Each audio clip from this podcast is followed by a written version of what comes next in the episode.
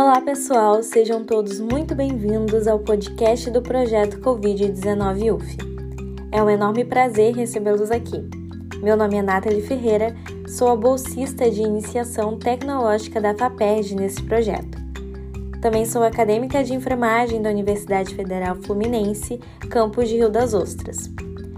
O nosso projeto conta com a excelente coordenação da professora doutora Fernanda Góes e colaboração das acadêmicas de enfermagem Andressa Souza e Bianca Ornelas.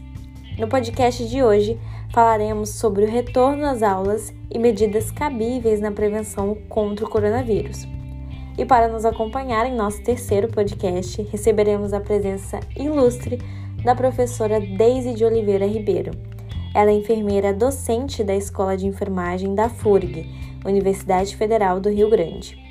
Ela é doutora em enfermagem e membro do grupo de estudos e pesquisas da criança e do adolescente. Ela também ministra a disciplina de enfermagem na saúde da criança e do adolescente na Universidade Federal do Rio Grande. Olá, pessoal. Então, eu sou a professora Daisy.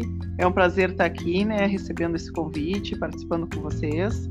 Então, eu atuo na área da saúde da criança aí já há quase uh, 20 anos e hum, tenho acompanhado essa questão da pandemia, né? Atualmente, a preocupação das escolas com o retorno e aceitei esse convite para a gente conversar um pouquinho sobre, sobre esse tema hoje. Muito obrigada por ter aceito o nosso convite. É um enorme prazer te receber aqui. Então, vamos dar início às perguntas.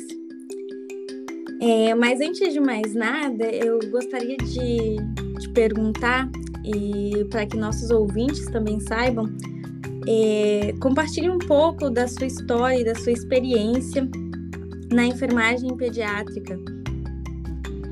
Então, eu me formei dois, no final de 2002, aí em 2003 comecei a, a, atuar, por isso que em 2023 eu vou fazer 20 anos. E a, dei aula em cursos técnicos de enfermagem, né, no, no atual IF, né, RS, onde a gente ministrava né, as disciplinas dentro da pediatria também, em diversos setores e na pediatria, então ali em contato com as crianças fui também professora substituta da universidade, em que eu dei essa disciplina de saúde da criança. E aí depois, então, quando eu retorno para a universidade em 2009, uh, atuando nessa disciplina também. Então, eu faço um trabalho né, nas escolas, com promoção da saúde na escola, é, na maternidade também do hospital universitário e uh, fazendo a vacinação na rede básica, principalmente vacinação de crianças e adolescentes. Então essa é a trajetória que eu tenho assim com as crianças, né? E, é um trabalho bem satisfatório, assim. E é uma preocupação bem grande, né, diante dessa pandemia, o cuidado com essas crianças como tem sido, o poder público como tem conduzido, né, esse esse zelo pela pela saúde das crianças. Então achei bem importante a gente ter esse momento aqui de, de discussão. Sim. Então, como vocês podem ver, pessoal, estamos muito bem acompanhados com uma pessoa muito competente para falar sobre o assunto. Então, professora Daisy, referente ao planejamento né, do retorno às aulas, quais são os primeiros aspectos que devem ser analisados durante esse processo? Então, o, os primeiros aspectos é o próprio comportamento da pandemia, né? Um, existe, existem né, epidemiologistas e cientistas dedicados a estudar o comportamento do vírus, a, a evolução dele, a transmissibilidade da doença, todos esses aspectos do comportamento viral, né, antes mesmo de uma tomada de decisão. Então é bem importante que esses cientistas sejam escutados, né, pessoas que trabalham com, epidemi com epidemiologia, com doenças contagiosas há muitos anos e que conhecem o, a tendência né, de oscilação da contaminação, a tendência que, que se tem. Então, é importante levar em consideração é, o nível de transmissão que a gente tem na comunidade, sabendo que cada vez fica mais difícil de conhecer o nível de transmissão, porque à medida que as pessoas estão sendo vacinadas, elas não apresentam sintomas. Então, essa transmissão pode estar acontecendo, né, e possivelmente ainda esteja acontecendo num momento bem mais intenso agora, que a maioria das atividades estão liberadas, e não se tem né, uma, uma dosagem disso, não se sabe o quanto que isso está acontecendo em função que as pessoas não estão apresentando sintomas. Então é levar em consideração isso, né, esse comportamento das epidemias. Né? E, e, e, pensar que, por exemplo, a, a, em tal cidade, uma ou outra está com um nível de adoecimento baixo, a, poucas internações hospitalares, isso não nos dá uma segurança de que poucas internações hospitalares significa uma segurança. Porque se as vacinas estão funcionando, né, e estão, é normal que não que os leitos de UTI não estejam superlotados, né? Porque as pessoas não estão chegando ao adoecimento grave.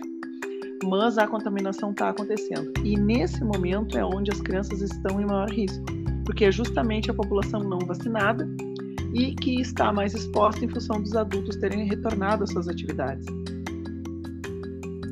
Sim. Então, é, professora Daisy, além da necessidade né, da gente compreender os aspectos que estão envolvidos no planejamento inicial do retorno às aulas, é necessário explicar também para quem nos ouve, para quem nos escuta, né, de quem é a responsabilidade da tomada de decisão referente à volta às aulas. Então, quem decide, professora Daisy?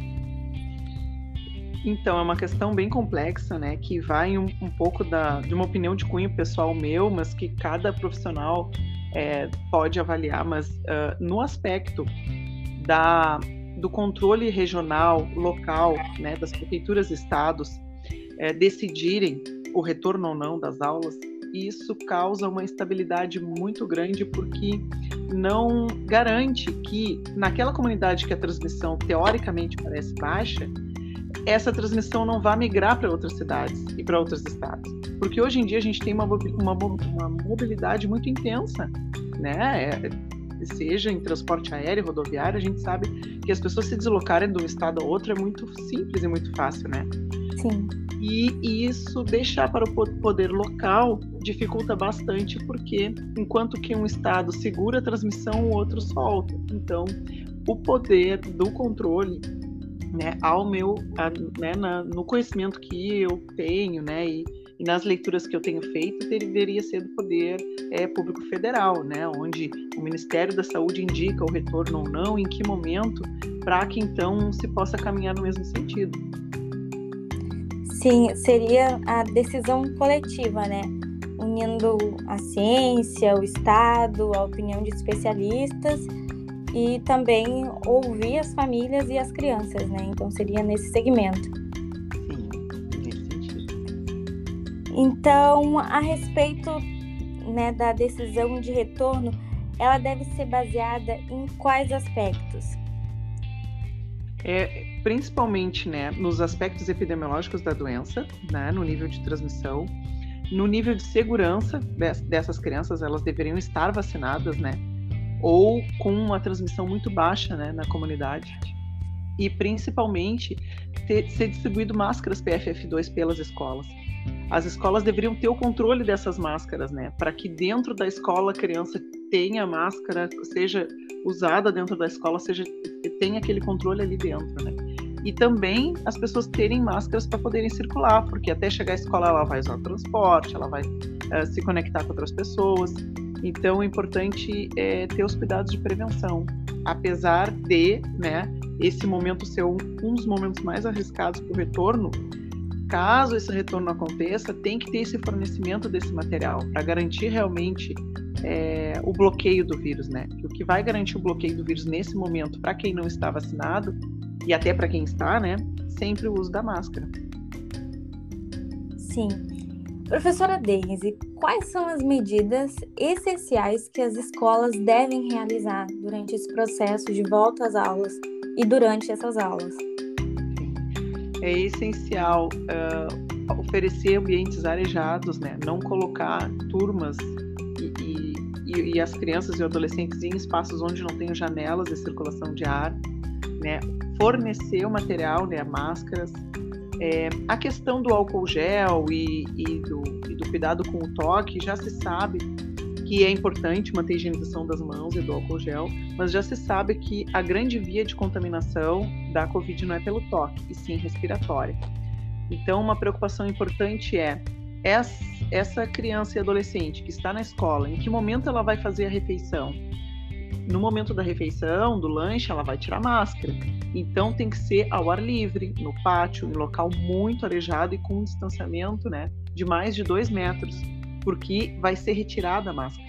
Em alguns locais tem essa questão de, ah, de máscara pode manter o distanciamento de um metro. Sim, mas de máscara. Sem máscara, no mínimo, um distanciamento de dois metros. Então, eles vão ter que ver o horário do lanche ser parcial, é, uh, sem ambiente arejado. Então, todos esses cuidados com, principalmente, a precaução respiratória. Professora Daisy, eu fiquei sabendo que vocês estudaram né, e fizeram um tipo de riscômetro que foi utilizado na FURG. Você pode contar um pouco para a gente sobre?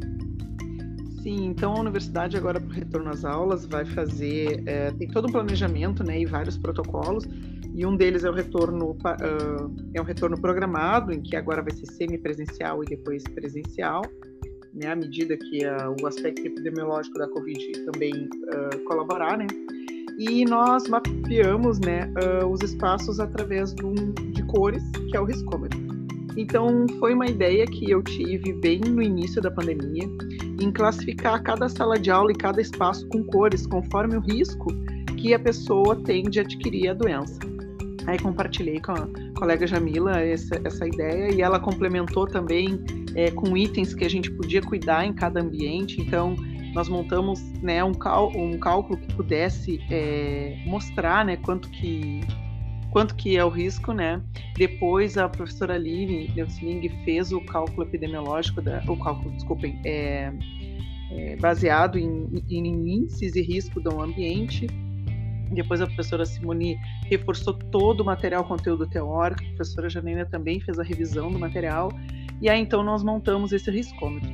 E, e ele é utilizado né, para o retorno da. vai ser utilizado para o retorno das aulas, aonde nos coloca que, por exemplo, é feito um, uma, é, uma ideia daquele ambiente, né? Um, ele tem que ser medido e aí visto em metros quadrados, tamanho da janela, proporção da janela para aquele ambiente, circulação de ar, é, presença de álcool gel, o número de pessoas que circulam dentro da sala. Então são vários itens que vão sendo pontuados conforme o que acontece naquela sala e aí então é, é dado o, as cores, né? O ambiente que recebe a cor vermelha ele tem alto risco de transmissão de covid, né? Com a cor laranja ele tem médio risco, né? Então é, é uma maneira bem fácil de sinalizar. O aluno quando vai entrar na sala ele vai olhar, ele vai saber que ele está no ambiente vermelho. Se ele vai ali só pegar um livro, ele vai só fazer uma atividade rápida, né? No ambiente vermelho, no ambiente laranja que é a sala de aula só poderão ter aulas nos ambientes laranja, né? Então, que são locais de médio risco, né? tendo em vista que o baixo risco nem o risco não existe, né? Não tem como risco zero no momento que a gente sai de casa. O risco zero é só ficando em casa. Sim. E essa é uma ideia muito legal para se utilizar também nas escolas, né? Com as crianças, enfim. O riscômetro poderia ser, ser aproveitado para todas as escolas, né? todos os espaços também, na verdade, onde tem uma atividade humana, né, seja ele locais de supermercados, lojas, restaurantes, né, essa avaliação poderia ser, ser feita, né, classificada na, conforme o risco. E pensando não só na Covid, né, a gente sabe que a tendência com a, a modificação do meio ambiente é que as doenças respiratórias elas aconteçam e as pandemias sejam, né, sejam algo que, que a gente vai ter que aprender a lidar futuramente. Então, essa classificação dos ambientes é algo para o futuro também, né? Pensando é, nessa mudança de comportamento que nós vamos ter que adquirir enquanto sociedade para poder viver em grupo, né? Sim, verdade.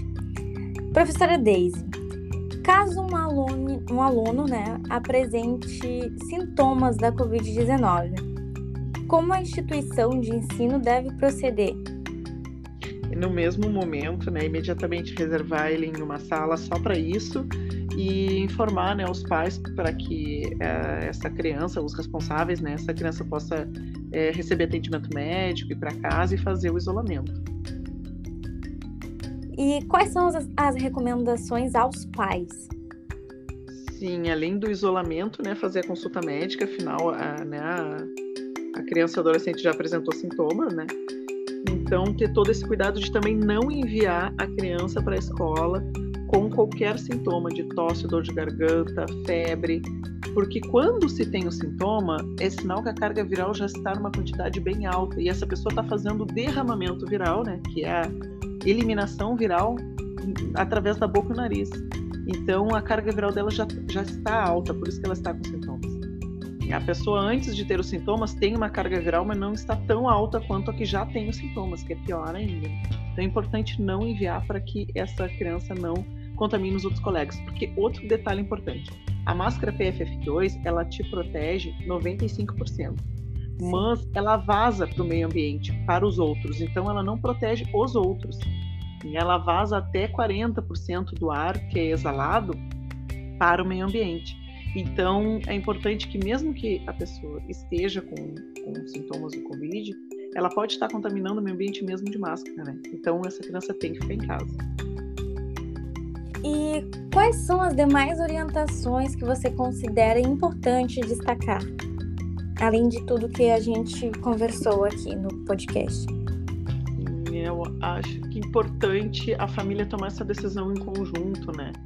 E, e buscar uma discussão, né, com, é, com a escola, é, ter capacitação, né, ter treinamento e, e até reuniões online com a família, a escola, os funcionários, né, serem ouvidos pelos, pelos gestores públicos, né, do que, que essa família espera nesse momento, né, se é o momento ideal. Né.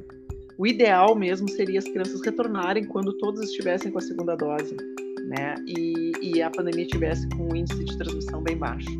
Mas, tendo em vista que muitas pessoas né, acreditam na, no prejuízo que pode dar intelectual para as crianças, a dificuldade do acesso digital, a falta de investimento também nas escolas que a gente sabe que existe. Então, muitas pessoas optaram pelo retorno. Mas é importante né, manter o cuidado com a máscara, manter é, sempre atualizado né, esses, esses protocolos e tá sempre em monitoramento. Né? A cada semana ser avaliado como está, como está a transmissão, como está na cidade, no local, para poder realmente é, tomar a melhor decisão para proteger essas crianças e adolescentes. Muito obrigada, professora Deise, pela sua participação, pelos esclarecimentos, desculpa.